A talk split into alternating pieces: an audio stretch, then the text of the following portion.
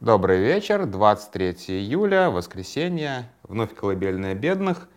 И опять мы записываемся вдвоем а, с Ильей Дмитриевичем. Ему вообще-то пора спать, но он сегодня решил тусоваться, поэтому иногда, может быть, этот маленький тусовчик будет вставлять свое веское слово, а, какой-то комментарий в голосовуху. Ну, в общем-то, я надеюсь, это будет терпимо. Ну, вообще, как бы он как-то что-то немножечко призадумался.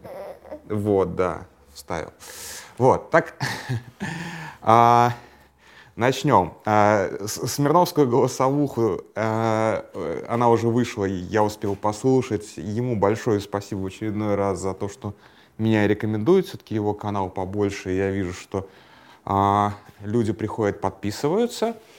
Большое вам спасибо. Я надеюсь, вам будет не менее интересно чем Смирнов рассказывает. Смирнов на самом деле сегодня взял очень хорошую тему, которую я как бы не, не отказался взять, потому что, а, потому что это, э, это такой, как бы сказать, вот а, сейчас а, Путин, а я, в общем-то, решил для себя, что а, у нас не будет путиноцентризма, и все-таки мы будем как бы говорить о Путине как о каком-то отсутствующем элементе, но не всегда это не получается, каком-то вымышленном элементе. Не всегда это получается. Так вот, а, про Путина забавно наблюдать, как он а, забирает потихонечку, непонятно, искренне или это, там, условно говоря, какая-то технологическая штука. Я надеюсь, э, я надеюсь, я уверен, что это плюс-минус и то, и другое.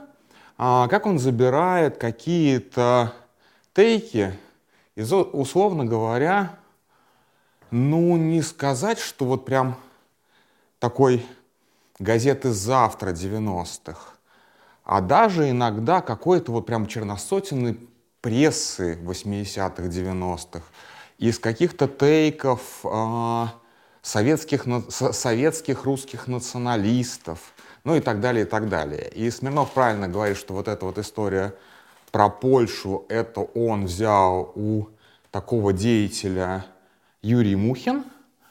А, это человек, который всю свою жизнь посвятил разоблачению, разоблачению мифа о том, что а, НКВД расстреляла поляков а, в Катыни, ну как мифа.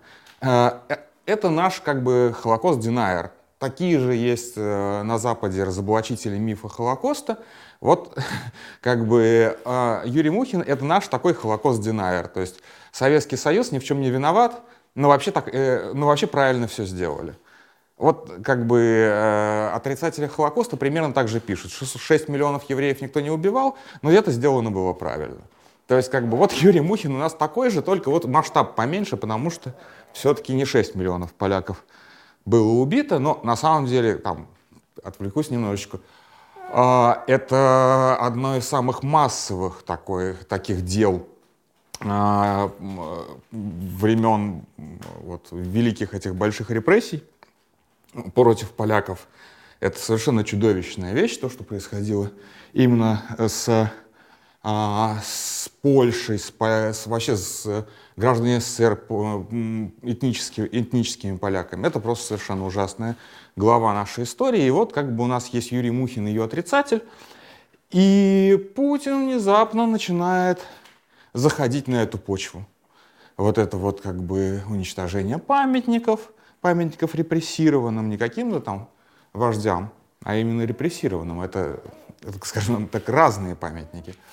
А, и, соответственно, опять вот это вот то, что мы тут полякам подарили. А, он же то же самое примерно предъявлял Украине, что Украина искусственное государство, и вот там ее Ленин создал, что-то там подарил Сталин, Хрущев подарил Крым, вот это все. То есть это, в общем-то, такая вот действительно гаражная геополитика. А, и а, к чему я все это?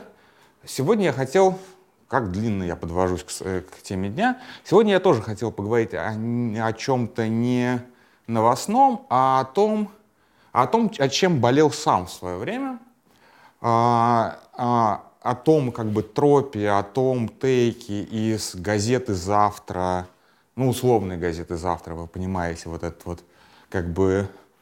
А, вот, вот этот вот как бы перечень идей, скажем так, вот я действительно в свое время воспринял этот тейк некритично, а, не критически, и не то, чтобы я прям как бы жил по нему, ну, ни, ни, нисколько не сомневался, что это так и есть.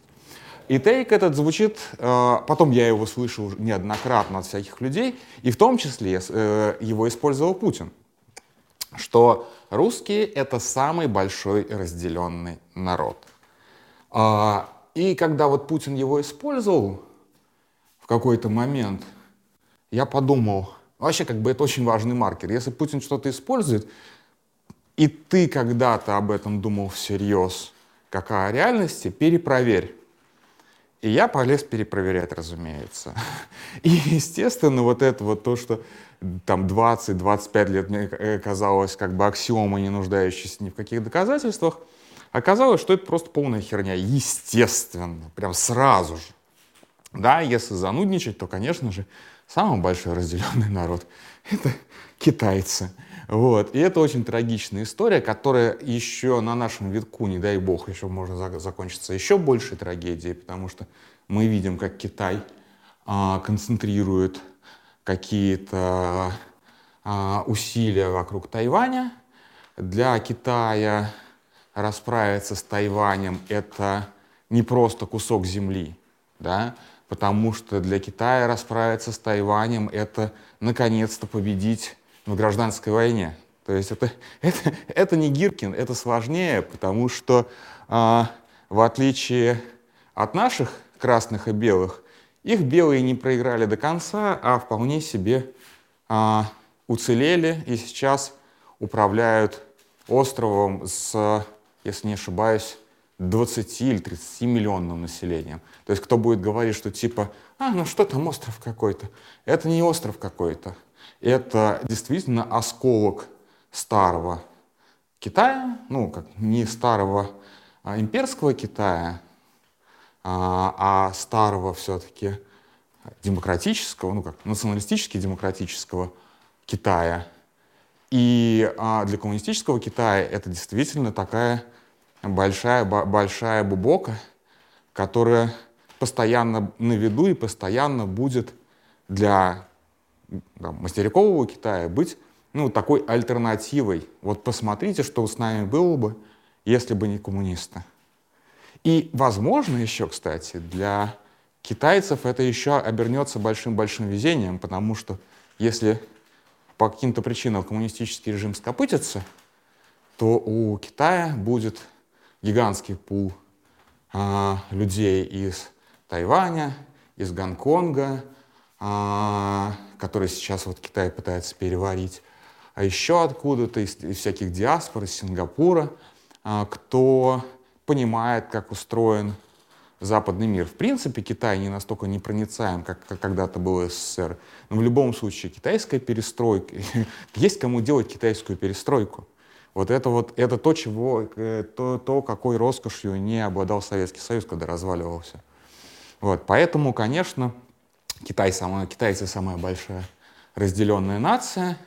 Дальше можно посмотреть и даже не второе место, потому что а, самая большая трагедия разделенных народов произошла при а, деколонизации Индии, где англичане очень так поднасрали напоследок так называемый, так называемый раздел Индии а, на а, два Пакистана, это же вообще ужасная история, которую мало кто знает у нас, на два Пакистана а, и, собственно, Индию. И когда потом один Пакистан начал воевать с другим Пакистаном через Индию, вмешал, Индия, Индия вмешалась, и вот мы сейчас имеем Бангладеш, и там граница проходит прям вот как бы по нациям, по народам. И там, один Пакистан 300 миллионов, другой Пакистан еще 350 миллионов. Ну, в Азии все большое, да, допустим, ладно, окей. Давайте подумаем о русских как самом большом европейском разделенном народе. А, но это опять же не так.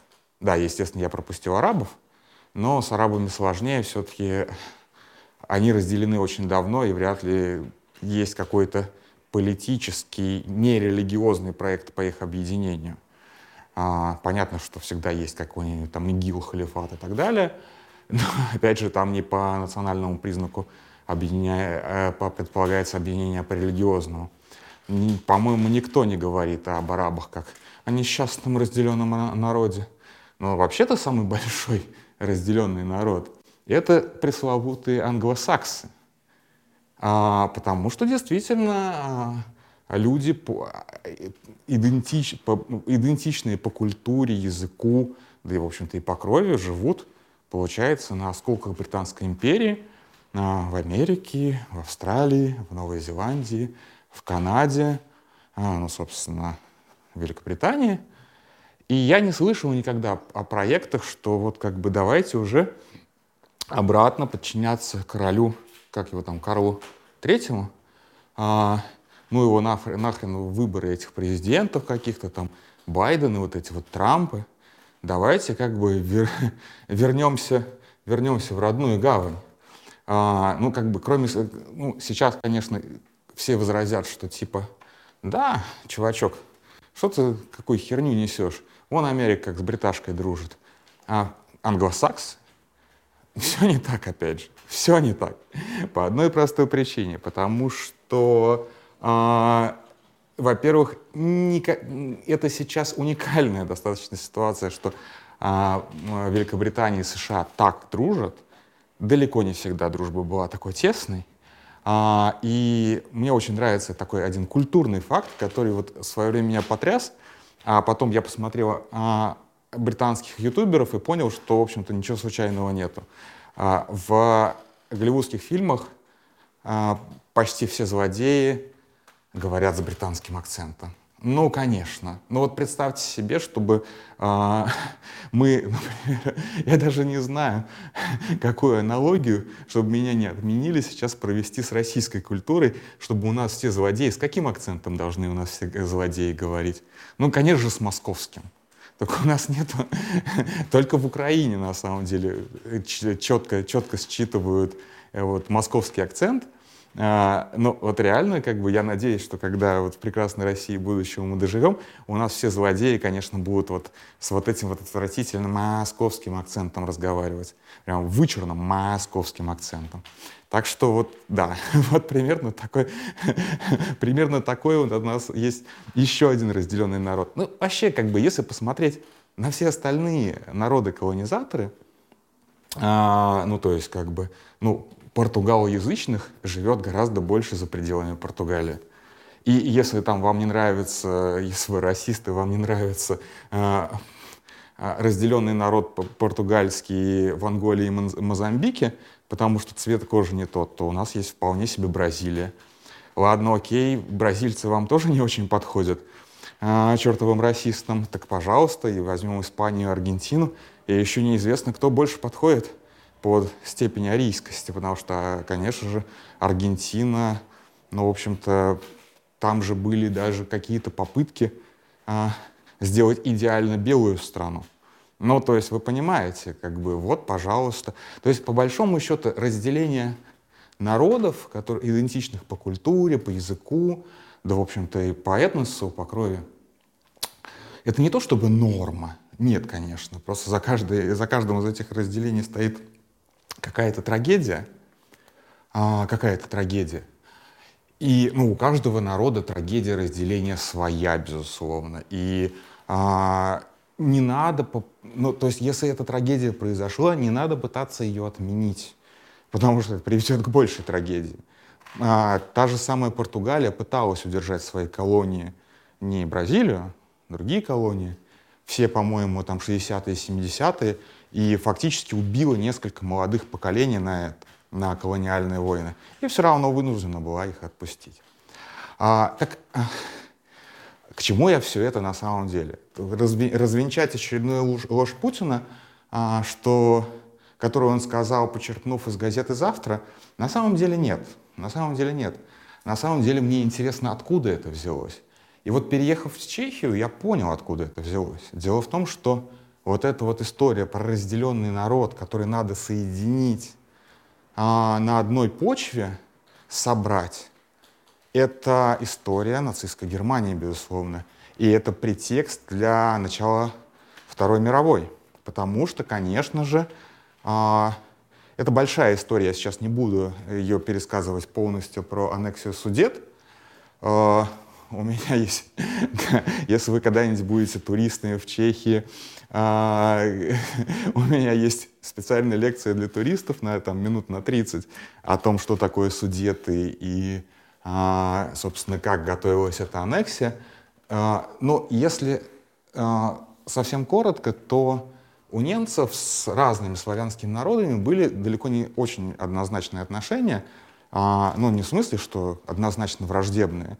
И очень много немцев жило своими поселениями, колонистов, не колонизаторов, а колонистов, колонистов далеко на восток от Германии, ну, потому что часто немцев при, при, приглашали как а, людей как более продвинутых в ремеслах.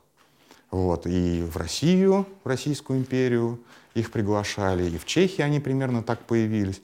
И как бы они они не то, чтобы как бы с агрессивными намерениями пришли. Нормальные ребята пришли жить, работать и так далее. Но когда появился Гитлер с его вот этими вот идеями, а, что надо всю нацию собрать под одним крылом, а, там же в чем была идея? Что вот где немцев много, мы должны эти земли забрать себе. А где немцев мало, эти немцы должны сорваться и переехать. И когда Сталин а, с, а, аннексировал Бессарабию, нынешнюю Молдову, а, у нас была просто очень хорошая статья об этом, как НКВД расследовала порчу портрета Гитлера. Так вот, были целые конторы, а, в том числе вот в этой Бессарабии, которая занималась экстренной релокацией немцев под, под, под, в одно фюрерство, потому что все немцы должны, немцы должны перестать быть разделенным народом, все немцы должны жить на территории Великого Рейха. Вот и Рейх для этого расширился, и немцев мы всех собираем себе. И на самом деле несчастные немцы, которых тогда удалось таким образом собрать, потому что став гражданами Рейха, они тут же стали э, военнообязанными, и тут же они отправились на фронт, и очень многие погибли. Собственно, вот ту лекцию, про которую я говорил про судет, я читал единственный раз, я ее читал у памятника, одного из таких немногих памятников, погибшим эсэсовцам, которые были обычными судетскими немцами, то есть гражданами Чехословакии, потом по аннексии стали гражданами Рейха, а, попали, собственно, на Восточный фронт, и все там сгинули, человек 20 с одной деревни. Ну, в общем-то, для Второй мировой не уникальная история.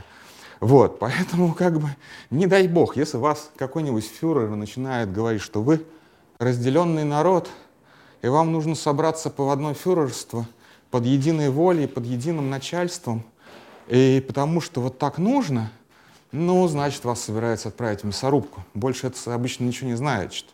А, и эту лекцию я хотел, уже лекцию, да, а не голосовуху. Между прочим, ребенок вполне себе заснул. И, наконец-то, исполнилось мое желание усыпить ребенка под колыбельную бедных. Он буквально вот вырубился, прикиньте. Так вот, хотел я это, хотел я эту колыбельную бедных завершить а, фразой «не жили компактно, нехуй начинать». Вот серьезно. Вот э, как бы нет, вот никогда не было, по крайней мере, очень уже много веков у а, русского народа не было а, стремления к компактности, не было стремления к собиранию вокруг какого-то центра — и, в общем-то, и сейчас нет такой тенденции. Наоборот, стоит только государству отвернуться, и россияне начинают щемиться кто куда, подальше от власти, от очередного бесноватого фюрера, от очередного дурачка с амбициями. И это правильный инстинкт на самом деле. Так что давайте ему следовать, а не следовать сказкам про самый большой разделенный народ. Нет, нет, это не так. Все, спасибо большое и пока.